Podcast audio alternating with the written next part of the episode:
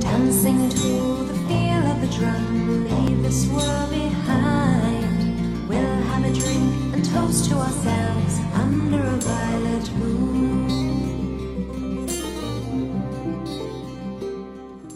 延安，我是飞面，我是黄瓜酱， 我是 Taco，欢迎大家来到这个 TSP 怪奇档案是。欢迎欢迎大家啊对对大家最近老说我叶安说的不标准，今天 是标准再了说一很次多啊吗。啊，OK，然后呃，今天我们要跟大家聊的一个话题呢是这个，我们又斗胆了，对，我们都打了很多次，对，我们又斗胆了，来聊一聊文艺复兴。假装自己是艺术史学 家，对。虽然我们确实大学学过艺术史，我艺术们我们史。学的跟艺术史有关系 吗？但是大学嘛，大家都懂是吧？是，那么今天为什么要跟大家来聊这个文艺复兴哦？嗯主其要实是并想不不到其是，他的话题了。没有啦，我们不是想了一大 堆，啊，对，也是。其实不是说我们很想要靠这个东西来跟大家装逼还是干嘛的，是因为呃，之前大家一直在讲嘛，什么时候聊中世纪，什么时候聊中世纪，对吧？是，对对，然后大家对中世纪的呼声很高，对但是呢。你说一个时代，你不去讲它的艺术，感觉不太行。是但是你要是讲中世纪的艺术，那又中没世什么纪艺术，没有艺术，是吧没有艺术，对，因为当时整个教皇、整个这个教会对于当时的所有的人的一个精神控制是高度集中的，是就所以相当于你没有办法有一个意识上的自由。没有办法百花齐放。对。对对对，就相当于无论你在无论你看哪一段的史书评价中世纪的哪一种艺术，嗯他都会评价说这段时间发展极其缓 慢， 对对对对而且没有什么等于明显的没有高发展峰对对，而且在那个时候，如果你要去找一些中世纪的画像去看的话嗯啊，有很多你都能发现一个非常大的特点啊。当然，我并不是学美术的啊，嗯这也只是我听我学美术的朋友们讲的。他们说，在中世纪的这些画像里面，你可以看到一个非常典型的特点，就是他们所有人的面就是那个呆表滞表情呆滞。啊 ，就为什么其这实很是有萌的感讲究的觉啊吗？其实是有，讲究的，嗯是是因为这个样子的。中世纪他们觉得就是神是无处不在的，嗯但是不能喧宾夺主。就是你如果画的太好，你就相当于把就就我的理解啊，你相当于把神固定在这儿了，让大家只看这个画像，而不去领略其他地方所在 的上帝所在。对，所以他们要哦就是尽量不表达画家的个人情感，就把那个东西放在那儿，就很对粗糙的放在那儿，然后之后你自己自行去体会神。好抽象派啊呀。 因为因为实话实说，中世纪那个时候的神学，他们就是非常的死板的，嗯哎，就是我觉得你就是应该相信我上帝啊，是然后我不管你平时你要干些什么，但是你不可以越矩。啊所以呢，，如果说你把一个画画的太活灵活现，比如说你画一个上帝，有点喧宾夺主啊，了，或者画一个圣母是玛利亚，嗯你把它画的太活灵活现等等的，或者说整个整个壁呃这个这个墙上的一些壁画啊等等的，让别人觉得说哇，这好像真的很像那个、嗯那个形象，嗯这样子其实，在那个年代是不太 OK 的。 对，其实归根结底，教会其实就是希望你给他的这个故事配一个图，就是他就不希可以望了对、啊 他不希望你做出什么艺术，就等于对插画，画一个小插是画啊，对对嗯对哎对对，那所以说，整个中世纪的艺术呢，就是差不多是这样的一个形式，嗯不管是我们所理解的雕塑，还是说这个美术，还是说等等的一系列的艺音术乐创等作，等嗯等等，对音乐、戏剧、文学都很之类死的，板是是吗？全是这样的。哦，你看维持了多久呢？一千年 左右。对，因为整个中世纪是相对来说比较黑暗一点，就是就是这也正是因为它比较黑暗，所以我们聊起来才比较有趣。还好没回中世 纪。对，那所以说啊，我们已经了解了整个中世纪它的一个艺术情况，你真的是没什么可讲的。是对你那我们这能讲期啥呢讲什么呢？就是还是凑凑合合讲一点中世纪的艺术，就挑挑拣拣，从垃圾堆里看一看能不能有什么可以提一提。嗯 我们宁缺毋滥，这期就这样算了吧。嗯 这不行吧？OK，反正就是后面我们可以，我们将要提一提的，就是这一期我们要提一提文艺复兴，嗯，然后包括可能有文艺复兴之后的一点儿，因为音乐其实文艺复兴的时候音乐其实也比较匮乏，所以音乐我们可能要再往后提一点，提到巴洛克时期的，比如说巴赫啊之类的、啊，我们好像嗯那是我小时候的噩梦，候是吗？巴怎赫么是我回事小时候的 啊？噩梦，因为小时候练钢琴，啊你就得练那些人的谱子什么的。对，是听到这巴两赫个很听到这两个字，我就哦，巴赫很惨的，没事儿哦，OK 一会儿你就解 恨了。与我又有什么关系呢与？我无关。那既然刚才飞妹已经 cue 到了文艺复兴这个点啊，也是算是我们今天的一个重点吧。对，因为它相当于推动了非常多的东西。嗯对嗯是，对对对，它相当于是一个爆发点，然 后 爆发了之后，里面所有的每一个小分支都得到了一些滋养的感觉。升华 对，啊是欧洲三大的那个思想运，我我忘了应该是思浪想潮浪是吗潮还是思嗯想运动，嗯嗯反正就是三大之一。 OK，对，好，首先我们来说一下，大家读这个高中历史的时候，哦 不要说，不要说， 我刚刚就想说不要 提这个。应该其实应该都有学过啊文艺对复的兴，它的是啊意呀义、它的定 义、它好的烦，对之类哦，的。完了完了，我嗯我高中学理的，这个我应该没有学过。哎来，我来跟你们大概的回顾一下，大概背一就下是是吧教科书或者说是老师当时让我们是怎么记的啊。嗯大概的一个情况是，文艺复兴的本质是一场具有反封建、反神学性质的思想文化运动，其发生的根本原因是资本主义萌芽的诞生，好的进寇老而师导致新兴的资产阶级对教会的统治与压迫产生不满，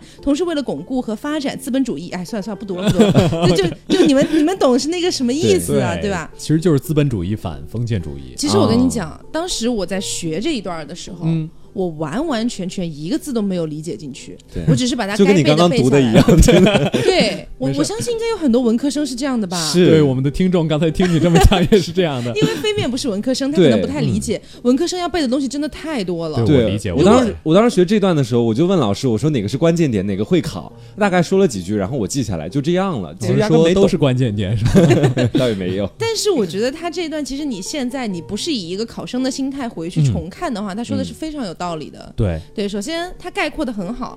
本质是一场具有反封建、反神学性质的思想文化运动。 是嗯这是它的本质。嗯啊，当然了，我们说文艺复兴这个事情那么浩大啊，嗯但是它不，它不是一蹴而就的，它是有非常非常多的就是表面原阶因、段根本原因，导火然后索嗯导火索。是不是可以可文科生的尊严？ 真的是文科生的尊严。对，那首先我们先说一下啊，就是当时的一个情况。我们刚才不是是说了，中世纪教会的那个对人的掌控非常强烈嘛。嗯。但是你们知道为什么文艺复兴诞生在佛罗伦萨？ 嗯其实就是因为佛罗伦萨的那个地方，教会的统治反而没有那么强。啊，哎，对佛罗伦萨不是意大利的吗？它本对身意大利的对，对，但是但是因为当时的一些政治问题等等的，就当时有一些呃罗马帝国呀等等的，有些版权划分之类的，啊所 以在 全划分哎对是啊哦，是版图划分，啊啊我 说错了吗？是版版权权划。 OK OK 说 OK，在 脑我懵自己脑子里全是我版在权。想 版版图跟版图权版图利版图好像也版也说得过去的样子。所以在那个时候的佛罗伦萨，其实教会对于佛罗伦萨的一个控制没有那么强。是嗯，对，那这这呃，这这个是一个前提条件吧？我觉得嗯这是一个前提条件。然后呢，还有一个点呢，就是当时有一个这个东罗马帝国被入侵的一个事情，嗯所以对被入侵了之后呢，当时被入侵的那些人，他们带回了中世纪之前古罗马、古希腊的一些典籍，啊，啊哦所以这些典籍让当时的那些所谓的我们现在来理解搞艺术的人，但在但在当时其实是一个工匠类型的，比如说雕塑家、嗯啊，这个美对的嗯术、画画的之类的。雕神像，哎，其实，在那个时候，他们只能叫画画的 或者是雕雕塑的。他们带来了新潮的艺术和思想。对，你不你不能哎，到这他还没有 不是新潮的对，嗯不是新潮的，是古罗马、古希腊就已经有了的东西。哦就是一千年前的东西。对，，是被中世纪整个压迫掉的东西。哦所以呢，他们带着这些东西逃难，逃到了哪里呢？只能逃到佛罗伦萨。哦，对，因为佛罗伦萨的管控比较松，是所以他们逃到了那边。逃到那边之后呢，又很有意思。我们之前不是讲过黑死病嘛？对大家肯定还记得。所以黑死病的这个发生呢，也导致了整个欧洲的人口锐减，对不对？嗯减少了之后呢，就有很多的这些居民，他们就这个生产力也很低下啊，是啊然后呢也民不吃聊起生饭，对，然后人又这么少，你很多事情干不了，对不对？对，那本开来始天天信教会，结果后来发现信教会没什么用。嗯嗯对，然后就发现教会这个东西其开始对它产生了动摇了。嗯产生了动摇的同时呢，在这个佛罗伦萨有一个非常传奇的家族，我嗯觉得大家多多少少都有听说过，叫美第奇家族。对，哦啊，黄瓜应该没有吧？没有 我听你刚才的声我 音，忘。了，恐怕 呆若木 鸡。对，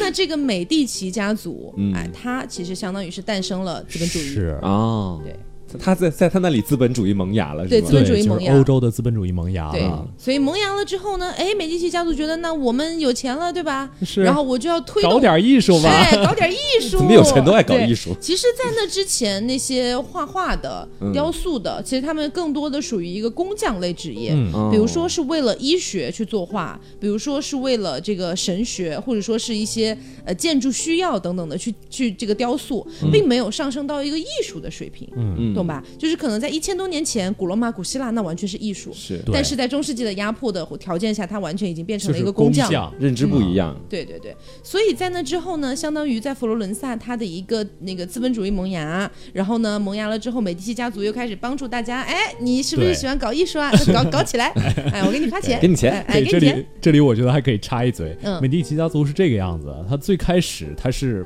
就是可以说，呃，不是那么光彩的成。完成资本积累的，因为大家都知道资本积累这个事儿本来就是啊是很血黑暗淋淋嗯对的，对，原始资本积累啊他，有人说他原来是放高利贷的，啊嗯然后也有人说就是他们原来是就是卖假药的 这个样子， 卖什么假药啊？反正就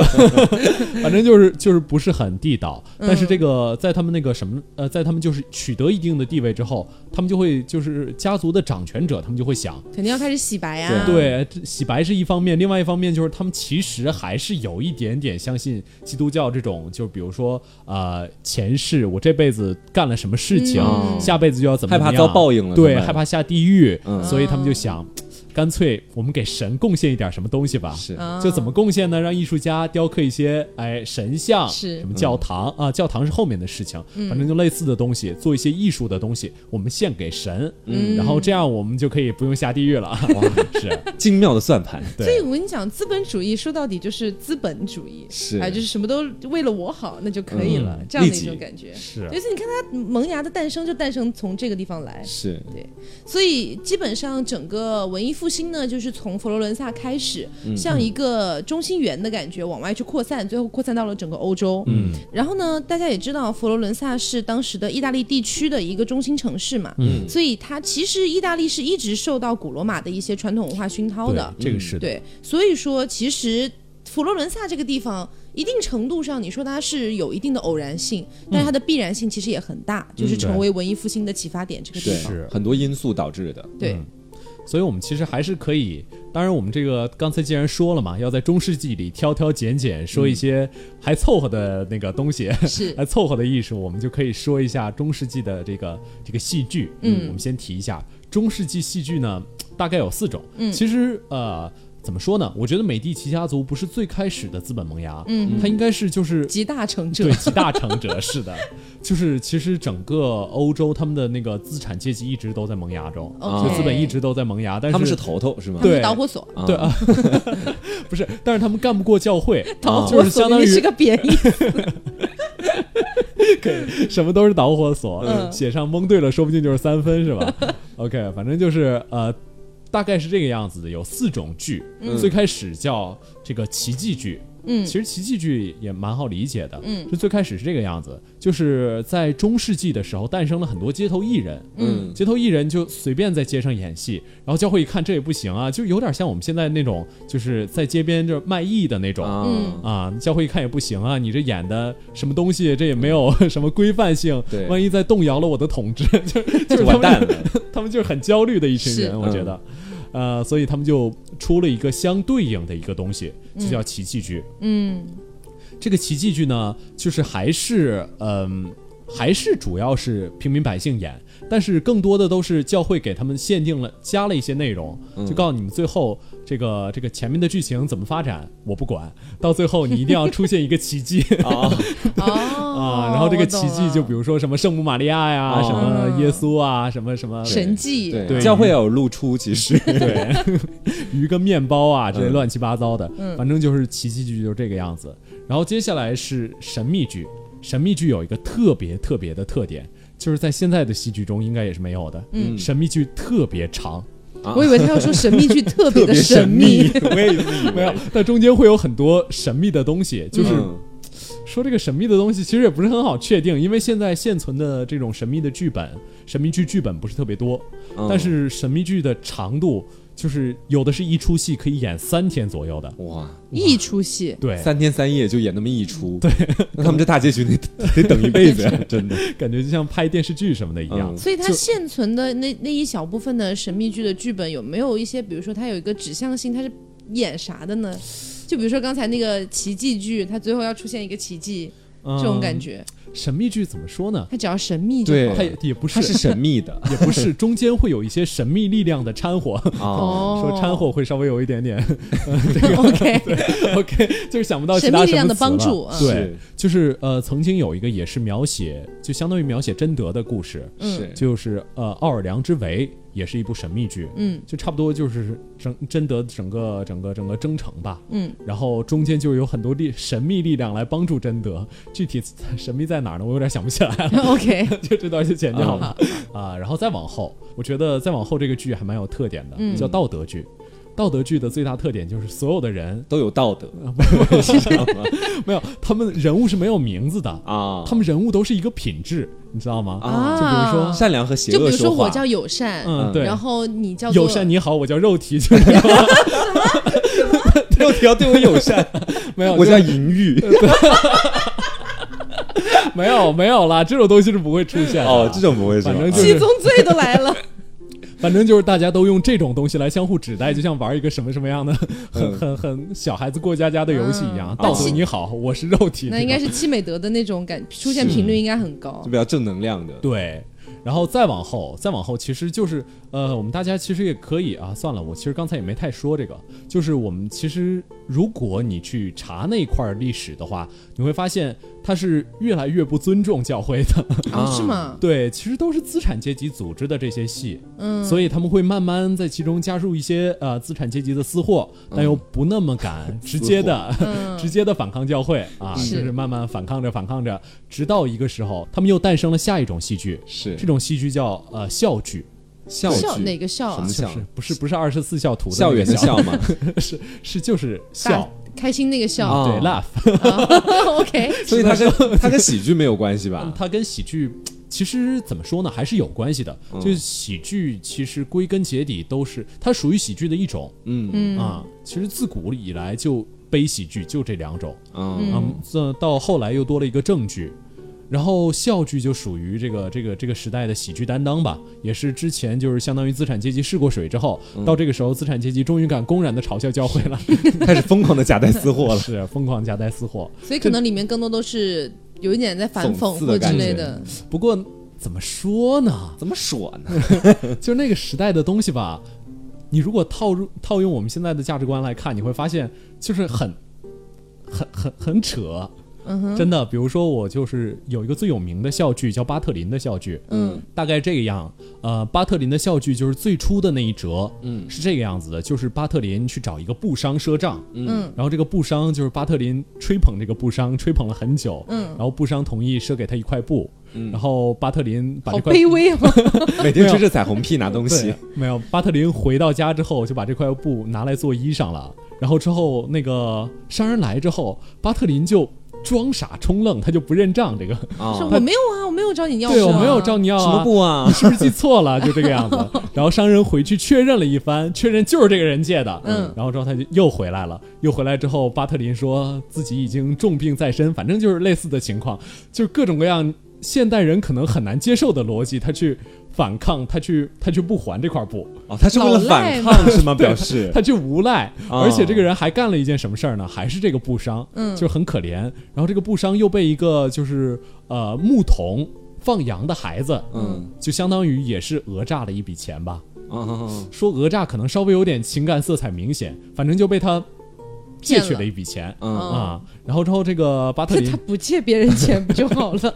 可能他比较有钱啊，嗯可能也是讽刺高利贷吧。啊？啊，这么这么晦涩，反正真的是呃，然后那个牧童啊，也是那个布商去管牧童要钱，嗯然后牧童就是死活不还，因为巴特林他本身我们刚才提到了，他是个律师，嗯，对，所以牧童就过去找巴特林，就说那个知法犯法对是知法犯法，你要不要给我支个什么招啊？然后啊，巴特林说行，我给你支一招。还真 知了，对，一会儿在法庭上，无论这个商人，无论这个布商说什么，你只管学洋教就好了。 啊，装疯卖傻，对，也是装疯卖傻的一种。啊反正就是我们也不理解为什么学洋教可以忽悠过去，反正他就忽悠过去了。是然后商人问一句话，这个牧童就叫一声，可能法官就会觉得说他。好像是个啊他都疯傻了子， 傻子怎么会找你借钱呢？是这种感觉吧其。实也不是这样，我感觉他们的意思好像大概就是要把整个会场搞得这个气氛非常的不严肃 很滑，对哎我特别好奇，就是当时那一代的，哎你不是那一代吧？那边的人他们在看这种戏剧的时候，他们是觉得巴特林是具有反抗精神的一个代表吗？对而不当然了是坑蒙拐骗的一个代表当然了，啊？可能那这个还时候蛮歪的，对那个时候候道德跟我们现在的道德不是特别的一致是啊。你想中世纪，其实我们说文艺复兴是中世纪末期的事情。嗯哼中世纪我们之前已经讲过那么多期了，对不对？混大乱家肯定应该记得，中世纪什么都跟现在不一样，是所以你也不能以现在的一个道德标准去评判当时中世纪嗯的一个标准。对结果最后巴特林去这个管这个牧童说、啊，你要不然给我点诉讼费，然后牧童 朝他羊叫了一声，就没有给他诉讼费啊，哦就大概其实是是这有样讽刺在里活面。学活用啊， 是吧对，嗯所以巴特林其实整个在西方的就相当于一个嘖足智多谋的角色，有点像我国的阿凡提。其实回去你看阿凡提的故事，你也会发现其中有一些部分还是蛮歪的， 嗯真的。然后我们可以说一说这个文艺复兴时候的戏剧，嗯，其实我真的啊，也是我今天选取的这个内容，可能比较有这种。就是跟我们今天道德标准比较一致的，我就不选了，就大概这种。哎你这是故你要意是选点猎歪奇的。的是吧是嗯稍微猎奇一点的，有一个意大利的剧作家，他是文艺复兴的，文艺复兴时候的，他叫马基。 他这个名字真的叫马基很， 他这个名字真的很难记，叫是呃马基维亚、马基亚维利啊，啊马基亚维利，因说为了因为三四遍因为他三，因为他这个雅跟这个维，他经常是他写的字很像，你知道吗？是他就很容易弄错。马基雅维利，对，马基亚维利，包嗯马括基亚维里， 对，包括那个时候有很多很多意大利人，我是真的想不懂他们的父母是怎么给他们取名字的。哦，是其实你呃，虽然我不我不懂意大利语啊、嗯然后我也不懂整个欧洲体系的什么法语啊之类的一些语言，但是我们就单论，我今天还在跟飞面讲，就是那个呃文艺复兴的文学三杰、文坛三杰，不嗯是有、就是有一个叫薄伽丘嘛，嗯，然后或者说你可以叫他薄喀丘，嗯 然后这个 没有，我跟你讲，真的巨好笑，我还专门去搜这个他的这个名字在英文里面要怎么对，读，好像啊就是博卡丘，薄喀丘，你不觉得非常像皮卡丘吗？是可能皮卡丘致敬了他，就这个样子。反正呃，包括有什么叫卡斯特尔维特罗，就这种名字，你想他妈妈要怎么样叫他吃饭，我就觉得很麻烦。我觉得是他们，就是我们的那个中文翻译过来，它是非常直译的嘛，嗯对所以可能里面有一些 T R 或者 R 啊 O 这样的特一些尔音，对对更难对对，这它可能他们直接舌 就头说过一去弹就了，过去了。是嗯真应的该跟是但丁的父母学学起名艺术，其实哎，我真觉得但丁这个名字很 好听。对是他竟然还是个意大利人，真是不可思 议。反正就是这个人啊、就刚才说的这个名字很复杂的这个人，嗯啊，对他竟然还是我的考点，我真是很羞愧。 反正就是这样，他他也写了一出剧，这出剧叫《曼陀罗花》，啊，然后这个曼陀罗花，呃，大意是什么呢？就是描写了一个青年，这个青年呢叫马克，嗯，然后之后有一个财主，这个财主叫尼西亚，尼西亚岁数很大，嗯，他娶了一个小老婆，呃，不是小老婆，就是很年轻的老婆，嗯，然后之后这个马克就很不爽，就也不知道为什么不爽， 反正就是他觉得可你凭什么娶一个那么年轻的？，对我这么年轻还没娶老 婆，可以怎么不娶我呢？反正就是 就是，结果这个这个马克啊，就呃，因为这个怎么说呢？因为他这个这个这个叫富人，这个叫尼西亚的富人，嗯，他跟他老婆就是还是有一点。他好像担心自己的什么升职问题啊还是什么东西，性能力不太行，就是嗯 这个可以直接讲的呀。 OK OK，反正就是他找了医生，对啊要给这个这个他老婆下一下下一点什么药 老婆说那放血吧，嗯没有，可以，这已经文艺复兴 了。OK，反正就是这个青年，结果这个青年叫马克，嗯他化妆成这个医生，然后他就去给他老婆呃下了药，治 病对是吗是，但是这个药呢，本来他他他下的不是药，他只是拿曼陀罗花给他滴了一点汁液，嗯就这种，然后他骗那个尼西亚说，就是尼西亚就是那个富人，嗯对他骗这个人说说你的老婆跟他第一次性交的人会死掉，啊，然后之后他就是用这种巧取豪夺的办法跟他老婆睡了，然后跟他老婆睡了之后，他又依靠教会把他老婆拐走了。哦，这是一个，好，挺厉 害就是你会的。发现真的很难很难理解的故事。对呀、怎么可怎么可能呢？对，反正他就是做到了。就是就他难理解的地方在于他剧情跨度太大了，对对就突然间对老婆就走了，又被提了曼陀罗花。没有没有，他还是中间是有过渡的，但是嗯，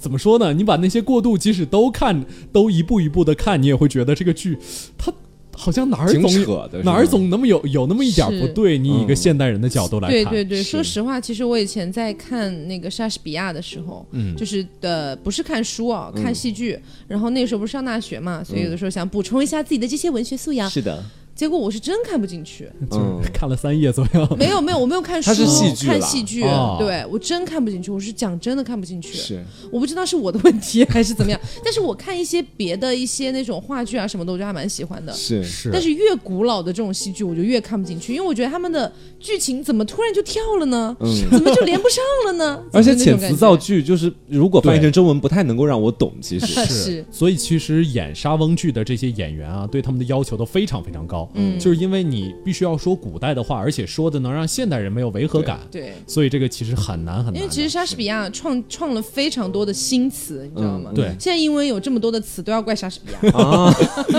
可以我对莎士比亚只知道貂蝉的台词，莎士比亚的十四行诗，你还记得仅吗？此而已嘛，不至于吧？你好歹是个文科生啊。本无知。每次打貂蝉的时候，莎士比亚 好，OK OK，反正就是莎士比亚，其实怎么说呢？如果这个这个人聊一聊，还是能单拎出来聊一起的。是 这个人也是干了很多， 就是怎么说也 好又事是儿坏坏事儿都干过过，。是嗯是啊、反正就是我们现在先不聊他，因为嗯这个人物蛮复杂的。嗯是如果大家有兴趣的话，可以给我们留个言之类又的。要来了，每天都给自己挖 坑。每次都挖坑。OK，所以我们这个戏剧呢，差不多讲了几个回，就是跟大家三观不是特别一致的，让大家领略一下中世纪跟文艺复兴的这种风情。嗯我们就换下一个。好的， OK，我们就换下一你现个在。遣词也很莎士比亚，嗯 谢谢。OK OK，呃呃，我们可以就是还是说一下这个画画吧。嗯就美术毕竟应该算是这个文艺复兴的一个非常非常是重点的对一部分。 因为其实文艺复兴，它很很多人就只了解一点点的话，就会觉得文艺复兴是艺术界的文艺复兴。嗯，但实际上并不只是这样的。文艺复兴是一场思想运动，嗯是一个思想浪潮，对所以它其实改变的是方方面面的东西。那为什么我们会觉得，哎，好像都是艺术方面的东西呢？是因为我们看到的更多的是一些雕塑啦、画像啦等等的，以作为一个代表，因为你不可能看到那个时候的一些商业的情况，对吧？这样这样的一些内容，嗯，你睡着了 吗？我是怎么做到的？各位朋友，飞面刚刚把他的眼镜弄掉 了，你在干 嘛？现在啊你啊我在水逆，我怎么回事 儿？你的你的本子马上也要掉了没。有是没有没有，本子摁住了，我就是为了防止它掉才。嗯， OK，所以我们接下来讲什么？讲讲美术对吧？对，嗯， OK，我们讲美术，其实啊，一会儿，呃，我们在讲文艺复兴三杰之前，我们还可以给大家补充几个这个这个还是怎么说中世纪画作的作品。嗯，中世纪虽然就是很烂，但是还是， 但嗯是还是存在 一些，当然还存在一些就是看起来还 OK，大家偶尔可以去看看，还蛮呆萌的角色的。是嗯是是。对，就包括我稍微看了几张，真的觉得有有有一丝好笑，可以当表 情包。三个在火窑中的人，啊这个好像也是圣经中的一个段落、啊，嗯其实就是相当于连环画一样，就给放到那个教堂的旁边，嗯所以就相当于过来朝拜的人可以先看一眼画啊，知道一下大概的故事，嗯然后瞻仰一下这个这个耶稣的神迹，就大概是这个样子。嗯，再往后呢，其实就说到文艺复兴三杰了，就中世纪就这样惨淡的结束，就是 这都是我们挑挑拣拣出来 的。算是杰出成就 了。以上不觉说得很的，好笑吗？我们来说一下中世纪的成就对，他们画了几张画，挂到了教会的墙 然上，后几百年就过去然 了，后我就来到了文艺千年复兴 真的是一千年，他们真的是就就感觉画了几张画，一千好像年没就是做你的别的两什句么事话，嗯情其实是，你会发现整个中世纪，他们好像就是在不断的就排除异毫己无的作过为程中，嗯对你甚至感觉那段时间的历史都比较空白，就真的很奇怪。嗯是所以我们往后直接就是文艺复兴三杰，文艺复兴三杰。嗯呃，最有名啊的首先，我们要先给大家理清文艺复兴三杰的一个概念啊，嗯就是大家学的文艺复兴三杰，可能更多的是达芬奇、米开朗基罗和拉斐尔。嗯对但是这其实呢是属于这这三个人其实是属于文艺复兴鼎盛时期的三杰。啊，嗯对，哦更早期呢还有文坛三杰，就是但丁、彼特拉克和这个我们刚才说的薄伽丘。啊嗯， 为什么讲到他的名字，我现在还会有想我们刚刚说的 Pikachu，因为其实 Pikachu 以前在学它的时候，其实并没有说想要去仔细 的对读，或者说研究它怎么读这样那子。个时候对这个知识本身不只感兴是趣，那三 个字那，时候只是字而已，对背下来就可以。对，背下来就可以。结果现在就回就去感想觉，很难背的样子居。然叫薄伽丘。 可以可以可嗯以可以，所以我们可以先来聊一聊这个文学方面的三姐嗯啊，其实就是但丁、彼得拉克和这个薄伽丘。是其实我呃对彼得拉克的印象其实比较浅一点，嗯，呃我比相信较大多数人都是这样的。，对， 为什 么呢？就感觉另外两个都他比较名有字最难名。啊记，我觉得对是因为但丁、薄伽丘，你看我都会背了， OK，你你是以前我已经很多年没听过这几个名字就了。其实大家提到文学三杰的话，但丁肯定最熟的是《神曲》，是，然后薄伽丘最熟的是《十日谈》，对吧？嗯，对，但是其实这两部作品，我今天也去挖掘了很多，就想看看有没有什么比较奇葩的，或比较有意思的一些。一些内容，但其实不太有，因为他们总体来说还算是一个，就是去促进了或者说是开启了一个文学复文艺复兴的这样的一个重一个任在角他们色身对上是有一种说法呢，是但丁结束了一个时代，也就是那个神的时代，啊就是神曲结束了神的时代。然后呢，十日谈开启了一个新的时代，因为十日谈里面大概的一些内容，其实是你现在去看的话，你就你会觉得，嗯，是不是有一点？弱智这样的感觉，但是实际上，《十日谈》当时是为了创作给一些，比如说贵族的贵妇啊，或者说是一些贵小姐，他们去就是 看，这些人是弱智的， 不是对吧不是，是让他们去了解一些所谓的道理，然后一些一些内容，让他啊哦闲们着去。消遣的时候读一读。对对，然后让他们去改变一下自己的一些想法，啊对，所以你作为现代人去读，你会觉得 什么东西啊？对对，所以其实《十日谈》算是开启了一个新的时代的一个标志。这个对，样子我觉得就像我们现代人，比如说我们现在生活在现在的这些有为青年啊，嗯我们去看我们我们重新去看琼瑶的那些剧的时候，会觉得琼瑶这个人三观也太歪了吧，对就这个嗯样子。但其实，在那个时候，就是我们还比较可以说比较保守，嗯整个价值观偏向保守的时候，琼瑶的出现虽然她她有一点过分的，就是朝爱情无罪这种方向歪曲，但是她整个出现其实是有意义的。就如果不出现一个她这样往爱情这方面歪曲的人，对 我们那个时候可能很难出现这种就是。嗯这种咱们现在这种相对正一点的三观，是是是，就比如说迪士尼也是这样的。嗯迪士尼在它出的那个白雪公主啊、灰姑娘啊那些系列的时候，如果你把那些系列全部打包到现在来播出，嗯就现在去上院线，你就会觉得他为什么天天都在谈恋爱，是就天天都等着王子来拯救自己，到时候就会有女权斗士 出来说，你为什么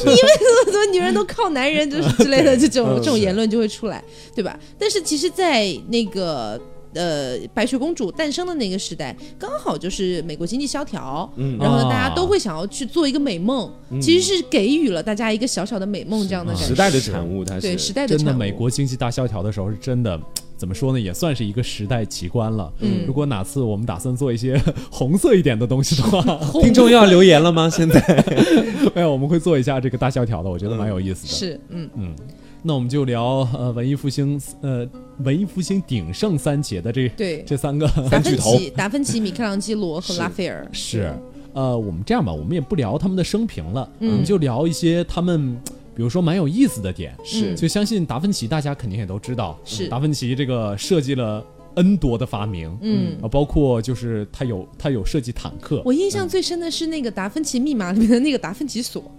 我不嗯知道你有没有印象。哦，我没印象了，就它是本来是一部电影嘛，叫《达芬奇密码》。对这个然后电影我好像看过，对里但面是那个锁，我我我不太确定它是不是真实存在的哦，还是它电影杜撰的。但是那个锁给我留下的印象好深哦，就是如果你它里面放着一个卷轴，嗯然后如果说你不按照规定的是那个密码去打开的话，然后它里面就会倒灌啊醋，嗯然后就把那卷轴给毁了。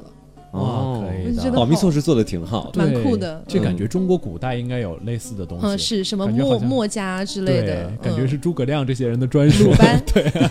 鲁班大师是是。然后你那现在个 满脑子只有王者荣耀，要上分呐、好， 上分不容易啊。嗯，反正就是达芬奇，说到上分不容易，你们知道飞面是王者吗？哦，我觉得现在那些迷妹应该要疯了吧？应该对啊，是应该要疯了吧？就天天就在下面对鸡叫，夜夜为你尖叫，对应该啊是。啊，什么时候带我上分，我可以跟哥哥是对，什么东西啊？ 你带我上分，我们在床上玩游 戏。哎呀，啊，我被你被你们调侃的稍微有点紧张，是真的是啊，我明明心里就很开心吧？？是啊，没有没有，说到哪儿？你应该每说天到都哪儿看十遍我们节目的评论吧说到达芬 奇， OK，说到达芬奇，其实达芬奇啊、呃我们刚才 他心想达芬奇是谁来着？达芬奇是谁来着？ 能帮我上分 吗？赶紧往回圆一圆啊！嗯，没有，达芬奇还做了一只会动的狮子，好啊像这是我原来这个其实不是我这次查的资料，嗯是我在很小的时候看到的一个纪录片，嗯好像还送给哪个国王了，应该是送给法国的国王了，哎，这听起来好像诸葛亮哦。对，不是说诸葛木亮当牛时流马，哎，对对对，反正然后后来用完了之后就把它销毁了，说这个东西不能不能一直用下去，这样子哎，可能是什么？ 我感觉真的是古代原始的机器人，是、嗯是，而且木牛流马可能或多或少还是怎么说呢，有一点杜撰的成分，因为感觉太像永动机了。 但是，但是感觉这个会动的狮子，感觉还是有可能的。嗯，嗯，然后包括呃，他其实自己设计了，就是他设计了滑翔机的草图。嗯，他特别喜欢这个看鸟儿飞，嗯他就觉得很自由，所以他就设计了这些草图。 OK，然后我也说蛮喜欢的， 但是你只能看到但是我只会买 一个，对 OK 奇怪的翅膀，是，然后还有就是包括他设计了很多战争用的工具，嗯但是他这个人还是蛮爱好和平的，嗯所以他就把很多战争用的工具，他虽然设计出来了，但他也不公布，啊反正他就在自己那儿放着， 就是也不知道设计出来是干什么，嗯，就是不过他设计出来的那个包括坦克啊，还是有一些明显的缺陷的，据说坦克四周都是有大炮的。所以，如果开炮的话，对它里面会被震到吧？对，啊不里是面有会后被坐震力，到，是，而且据说这个坦克还会团团的转，不适合人类驾适驶。不适合人类驾驶？但是达芬奇确实很厉害，嗯他除了像我们刚才说的，这这个在在作画方面，嗯大家知道什么蒙娜蒙娜丽莎对吧？大家都知道，但实际上他他还有一方面很杰出的成就是在医学上面的。对哦对他当时画的那个就是那个人人体的那个叫什么？维特鲁威人是吧？哦，是是这么念的吗？对，我不是 知道吧。对，至反高的美学。 对，反正就是是他你把们都不玩诸葛亮的吗？啊刚才提到王者 了，哎，好吧我知道啊，嗯我知道啊， OK 你不要对一个没有学识、没有文化的黄瓜酱怒火 嘛我刚才听大哥讲话，然后他突然就开始尖叫。 对，真的是 OK OK。他对你抱有了非常大的期待， 对，我以为他一定要接我这个梗 呢。你误会了他。是啊，所以你刚刚说了什么？没有，我说了一句诸葛亮的台词。啊 OK，OK 嗯，OK，就是他那个呃，我还说到哪儿啊？对他那个图呢，其实是感觉做这期我的。们真的被频繁的打断。对对对，其实、呃，说白了就是他还画了一些除了那个人体的图像之外，他还画了一些这个子宫内的一个胎儿的图、嗯等等的，还有画了很多解剖图之类的。所以其实对于那个时代的一个呃医学来说是有非常大的促进作用的。对，达芬奇就是白天画画，晚上去捡尸体，然后回来解剖。 我有晚因上为干那啥因为那个时候尸体就是解剖尸体，好像还是不道德的对一对件对事儿。啊对对。所以他基本就是偷偷回来，然后自己一个人可能点一个小油灯就开始，哎呀，哼着小曲 儿解剖这个东西。胆子也挺大的，真的。对，嗯是，嗯然后包括他最开始就是，他好像很早很早就建立了心脏的模型，嗯他就是把心脏有有有四个四个心房吧，这个我不是特别是是专业，是不是不是四个新房，是左心房、右心房和那上个心左房心下室、心房右心室啊这个样子。反正就是你知道四为什么我不是理科生，但是我知道吗？是因为我以前的生物学的很好。啊 OK，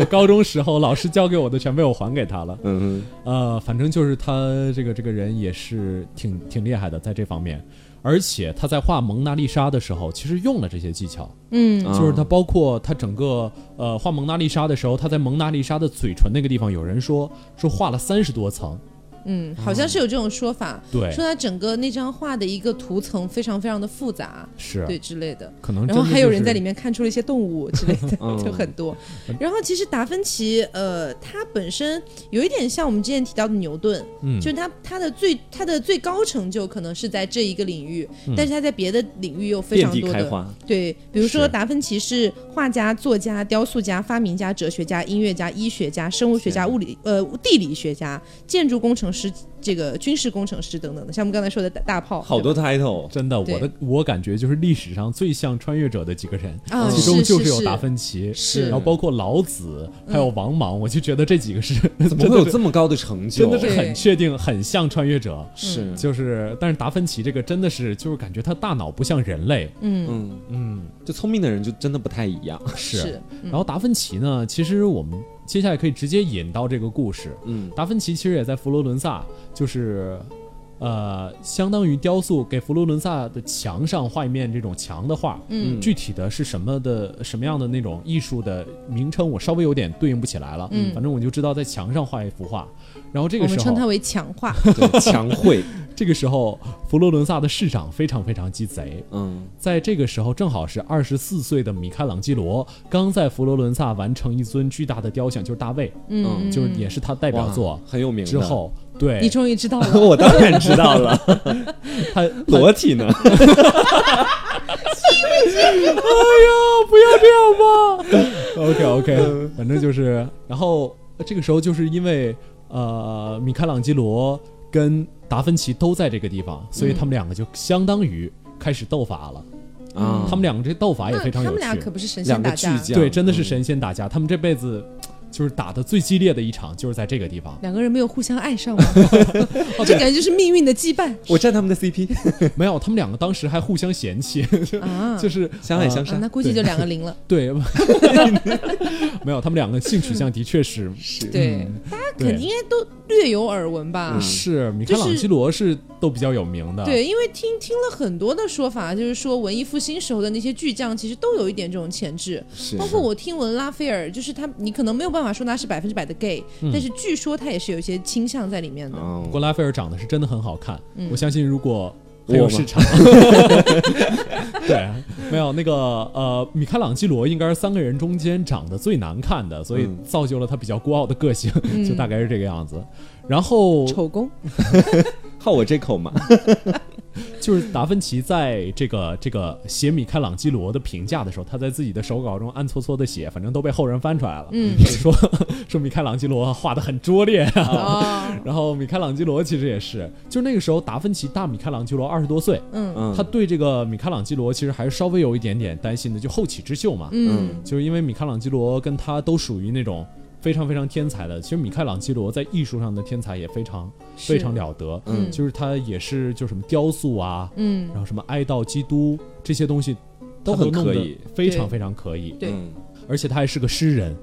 他这辈子。最承认的主业是写诗，他觉得写诗是自己这一辈子最重要的事儿。其他都是副业。对，，其他的都是就是 就是顺手做的。天哪，嗯，米开朗基罗的这个 title 其实会比达芬奇少一些， 嗯哼就是什么雕塑家、画家、诗人、建筑家，大概是这个样子。嗯是。而且这个呃，佛罗伦萨的市长就是很搞事， 嗯，他给那个米开朗基罗的那个雕塑《大卫》的钱是四百个金币，嗯，但给达芬奇给了一万个金币。这也差这么远远了吧 没有，那个时候米开朗基罗还没有那么有名哦，啊嗯。也是合理啦。对，是合理。毕竟但米是开朗基罗年下嘛，其实对，但是这个消息也不知道，我觉得很有可能是这个不市胫而长走对这市长肯定故会被意知的道，嗯他就。米开朗基罗就知道了，嗯他就很生气，他就一定要跟达芬奇打对台。是他说你你把给让达芬奇画的那个半边墙，你给我一半儿，嗯剩下一半儿我给你画， 就是大概这个样子。哦然后他们两个人都画了佛罗伦萨的战役，嗯呃，一个画的是就是这个其实又是欧洲历史了，名字也蛮复杂的，一个画的叫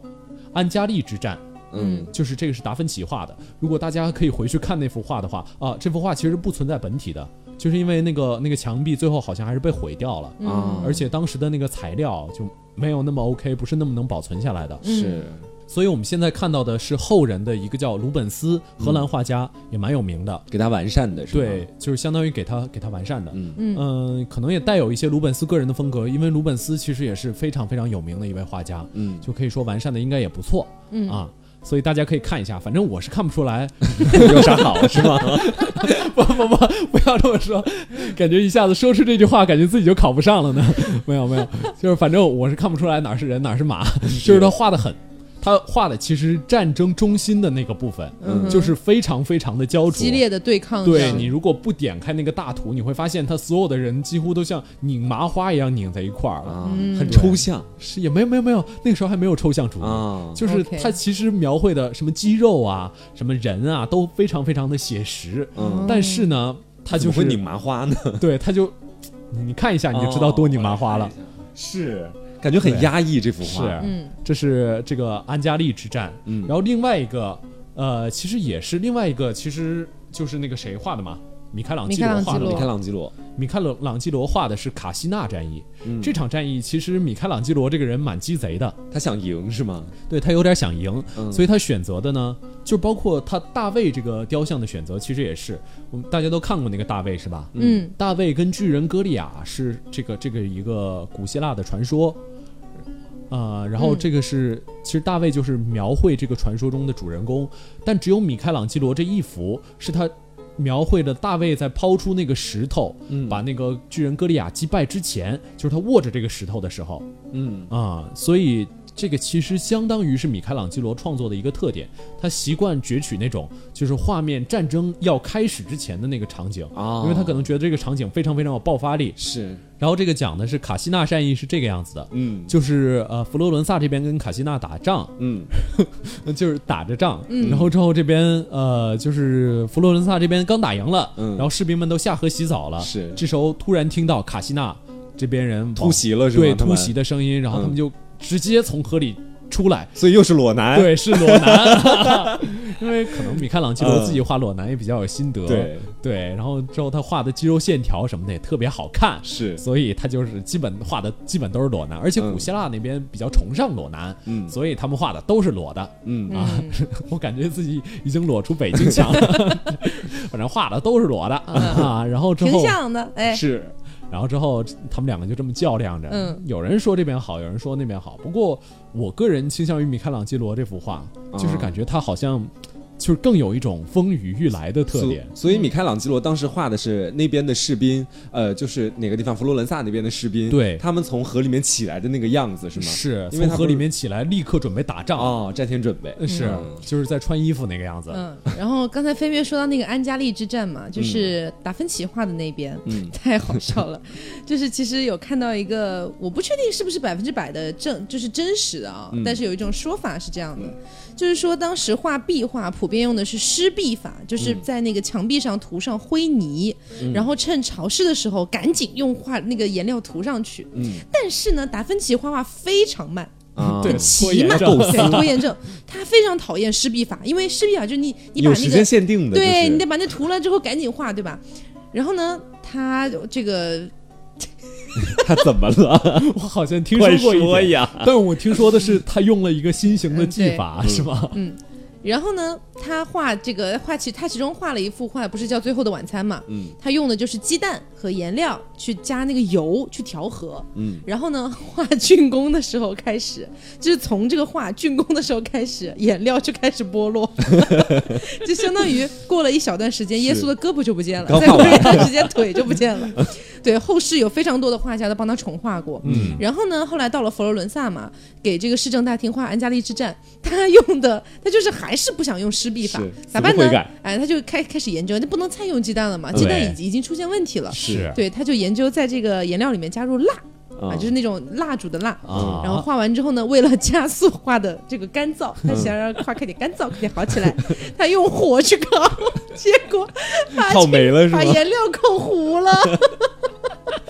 是个烹饪圣手啊，他就觉得对对对太没面子了，嗯他觉得太没面子 了，一气之下他就不画了，啊卷卷包袱跑了。啊，然后呢，佛罗伦萨那市长肯定气死了嘛嗯，真没的办 法气，死了，定薪都收了。对于是啊是找来了瓦萨里，就是我们一开始提到的那个写艺术史的那位。啊其实这位老人家 也是非常的有有有有一些才学的啊，嗯他自己也是这个各方面都做得很好，只不过只不过他可能不像是这些巨匠一样有一些自己的一些创新想法，他是一个记更录多者的是吧？哎对对这种感觉，就是别的不会，就 比较会写。对人家 没有史他画官画也很好，啊 对，所以总而言之就是对，就没那后面就没什么了。就是就是他们两个在达芬奇跑了之后，米开朗基罗也离开了，就没有这个对手，我很寂寞。那搞不好搞不好两边都是瓦萨里画 的，所以米开朗基罗当时都没画完吗然？后瓦萨里把他们俩捧上了三杰。没有，是这个样子。怎么那么他们道德啊他们留下来的好像都是就是半成草品稿了是吗？不是，嗯就是他们本来在下面画了一个草稿，打算挪上去，嗯大概是这个样子。然后之后，结果最后这不是因为各种原因，他就没有挪上去吗？达芬奇跑了，所这以也太好笑了吧？他们其实很爱跑，反正这个人也是，后来好像还逃到法国了，嗯一言不合就跑路， 对真的是。是而。且是他自己的问题，他自己画的烧太了慢，要去烧，把人家烧 糊了。这才是艺术家嘛，一言不合就跑路。嗯然后接下来我们就可以再说一下这个也是中世纪没有什么进展的音乐了。 嗯，就反正我们提到中世纪艺术，大家就知道没有进展，为神服务是就可以了。嗯 呃，这个大概是这个样子。中世纪就是。他们那个中世纪音乐最有名的一部分叫格里高利圣咏，嗯，就是其实还是赞颂那个赞颂宗教的。嗯，他们最开始中世纪音乐就是没有伴奏，纯人声嚎，阿卡贝拉啊，中世纪阿卡没贝有，拉他，们最开始好像还没有声部，啊就是最开始好像还是单声部，到后来才会到多声部，就是出现合唱那些东那西。嗯唱诗班之类的。是，不过其实还是，如果现在听起来，其实还是蛮好听的。然后再到后来，他们才出现这种乐器的伴奏，呃，然后之后就是，但是呃，我们之后嘛，呃，由于这个这个这个这个中世纪结束了，中世纪结束之后到文艺复兴，其实文艺复兴的音乐呢，也可以说哦，对，音乐在中世纪的时候，相当于是最被他们重视的建，呃，最被他们重视的 教，重视的 建筑，最被他们重视的教育之一，嗯，就是他们呃列为了一定要学的，就是结合了艺术与数学，嗯他们觉得是最美的东西，但是还是没有什么成就， 就是还是发展很缓慢。 OK，对，可以不是他们不想做，是真的能是没力不办行法。对嗯，然后之后到了文艺复兴的时候，其实也没什么太有名的音乐的留存下来。其实有一些，嗯，包括有什么勃艮第嗯，乐派，这是我这是好像有有有，我有听过。哎对，勃艮第乐派，然后嗯包括还有这个这个罗马乐派跟威尼斯乐派。罗马乐派就是稍微还是宫廷这方面一点儿，嗯嗯威尼斯乐派可能稍微就是自由一民点间儿一点是吗嗯对，因为威尼斯嘛，就是感觉水城就比较对水啊，不是 水什么呀？就比较自由，反正就是这个样子。嗯然后到了之后，到了之后啊、到了巴洛克时期，才终于出现了就是第一位我们这种艺术史上一定要学的这种音乐家，也是整个欧洲音乐之父，嗯，就是巴赫。嗯对，巴赫也是非常有名。巴赫这个人其实怎么说呢，也算是个奇人了。嗯，他年幼丧母。然后之后，他家里他爸爸其实也是一个搞音乐的，嗯，然后，但是他爸爸好像就是因为他妈妈死了之后也很伤心，也死了。就也伤心死了是然吗？后他大哥是搞音乐的，嗯但是他大哥呢不允许他看乐谱，啊因为乐谱很贵，他觉得就是要省钱，对嗯是吗要省。钱，嗯，家里要节省开支，大不哥可以也随别便看了翻 呗。。是，大哥说我要看啊。是，然后巴赫，但是巴赫不行啊，巴赫嗯觉得，哎呀，我这么爱音乐，是于，是他就天天晚上偷偷去看乐谱，就是凿壁偷光的故事。挺努力的，嗯是，结果把眼睛看坏 了。到后来的时候，到整个后来，呃，大概他晚年的时候就白内障，嗯就很严重，他已经就就是瞎了。啊后来晚年目盲，其跟实这我个觉得很这有些关看系的其实小时候学钢琴的时候，其实有多多少少了解过一些钢琴家们他们的一些童年的故事，嗯虽然其实都记不太清了，就肯定你学了大概有十几二十多个吧，可能记不嗯太清了。但是呢，我唯一的印象就是，我觉得他们都挺 惨的，啊，呃，就大部分都真挺是惨的悲 惨。啊，对，就感觉这一生没有一个是除了特别钢琴也没啥特别那个没没的有什么特别顺顺利利的那种。嗯是嗯，因为可能绝大多数人的一生都是这样的嗯吧，只是钢琴家的被记录出 来了。嗯，可能是吧也，好有可哲学、哦哎好悲伤 哦，怎么回事？没有，呃，接着巴赫，然后巴赫这个人其实嗯怎么说呢？我感觉这个人应该是一个比较怎么样这么说，其实稍微有点稍微有点不文雅、性欲旺盛的一个 人。啊？他创作欲跟性欲感觉都很旺盛。是他一辈子生了二十个孩子，他跟第一个老婆生了七个，跟第二个老婆生了十三这个，些都是有考证的吗？，对，都是有考证的。天哪，但是在他就是死的时候，只只剩四个孩子了，就是其他的孩子也都是因为夭折了，对或者各种各样的原因夭折掉了。不过还是挺能生的，是生了二十个孩子，我觉得现在的人不是很敢想，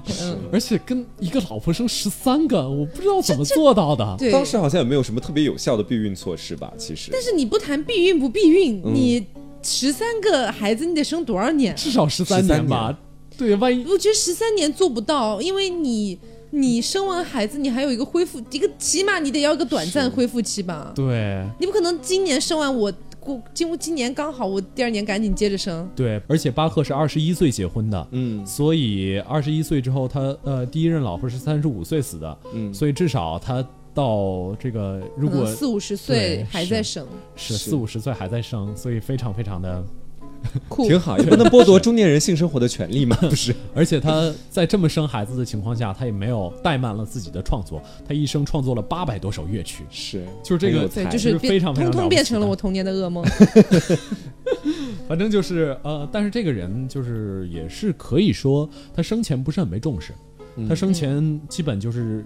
担任教堂的这种唱诗班的这种讲师，嗯然后去过一段时间宫廷，但跟宫廷里的人闹得也不是很愉快，嗯然后最后又回来当讲师了，然后当让讲别师 人说他你生那么多孩子，对关你事。没有当着当着讲师，最后眼睛还看不见了，反嗯正大概这样挺惨的。然后之后，而且死的时候也是籍籍无名这种样子。嗯但是在他死了之后，大概五十多年，嗯啊，另外一位非常非常有名而且很幸福的钢琴家，嗯就这个这个人，当时我们就是背这个考点的时候，特地告诉我们，这个钢琴家非常幸福，嗯 他叫门德尔松，嗯，啊，也是蛮有名的，不知道是不是你童年的这个噩倒梦？没有哎，对，反正可能就是我学艺不 精。 是你学艺不 精，反正就门德尔松，他也很敬仰巴赫，然后之后他就大概办了一场那个弹奏会，然后之后重新让世人认识了巴赫这个人，嗯，就就看到巴赫这个人，哇，这个人在很五十多年前就能做出这么样伟大的乐曲，嗯之后流就流传千古。，对，其实这个很像梵高啊这些的故事，都是死了之后才被对，那个年代好像很容易这样，活着很难出名。对，而且信息就是没有流传记的得那么快。 小时候我想去学画画的时候，我妈就跟我讲过，那画家都是死了才出名的， 你也想死了才出名吗？这我可以当艺考老师啊。不要这样啊，咱们毕竟不是学美术的， 就不好不好。就说学播音的没问题了， 嗯，好，所以其实今天我们也跟大家分享了一些本来其实是想要讲中世纪的艺术，但是也像一开始跟大家讲的，中世纪没有艺术，嗯，对，所以可荒能漠呃 荒漠艺术的荒漠，所以我们就是来到就是等到这个呃中世纪结束的这段时间，嗯差不多中世纪末期了啊、啊然后才诞生了文艺复兴有。那么点烟火气对泛起来。所以才跟大家来聊一聊文艺复兴。如果单纯是去聊中世纪阶段的一个艺术的话，我们可以说今天应该是很没有没有话没有话可以讲的一对，期了就。沉默的对六大概十分钟大概。五分钟，我们就可以放鸽子好，呃，那本期节目差不多就是这样 啊！呃我是飞面，我是黄瓜酱，我是 taco，我们下期再见喽，拜拜拜